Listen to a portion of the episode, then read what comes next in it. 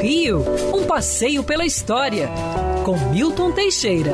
Amigo ouvinte, dia 19 de abril é dia do índio, dia em que os civilizados celebram as nossas raízes, os povos que originalmente eram donos desta terra, que aqui conviveram por centenas, se não milhares de anos, e que aqui produziram uh, suas aldeias, sua cultura e que de uma certa forma ainda sobrevive apesar de massacrada até os dias de hoje. Como é que surgiu o Dia do Índio?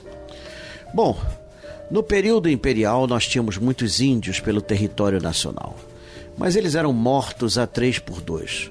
O, próximo, o próprio imperador Dom Pedro II aprendeu a falar o tupi e conversava com índios. Alguma vez foram índios no Palácio de São Cristóvão e ele conversou com os índios, conseguiu conversar com os índios.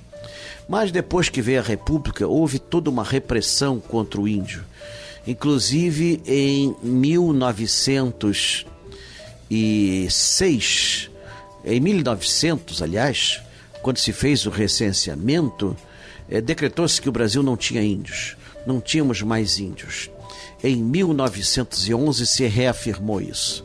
Somente em 1915 é que o Ministério da Agricultura funda o Serviço de Proteção ao Índio, criado pelo Marechal Cândido Rondon, que foi um, um humanista, um pacifista, um homem que seria, em qualquer lugar, qualquer época, receberia um prêmio Nobel da Paz, mas ele não chegou a receber essa honraria.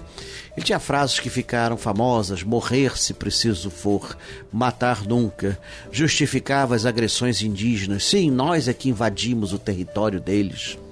E Rondon fez muito pelo índio. Mesmo assim, não impediu o massacre das tribos indígenas.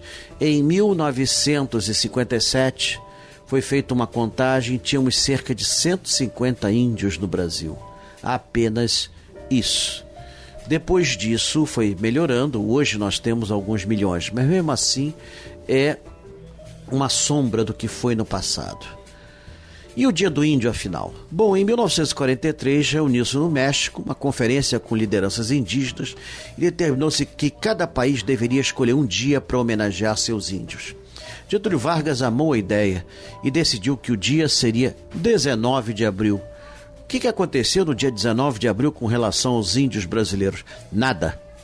Simplesmente 19 de abril era o aniversário de Getúlio Vargas, que colocava assim o seu aniversário como uma data importante a ser celebrada. Afinal de contas, ele era o maior cacique do Brasil.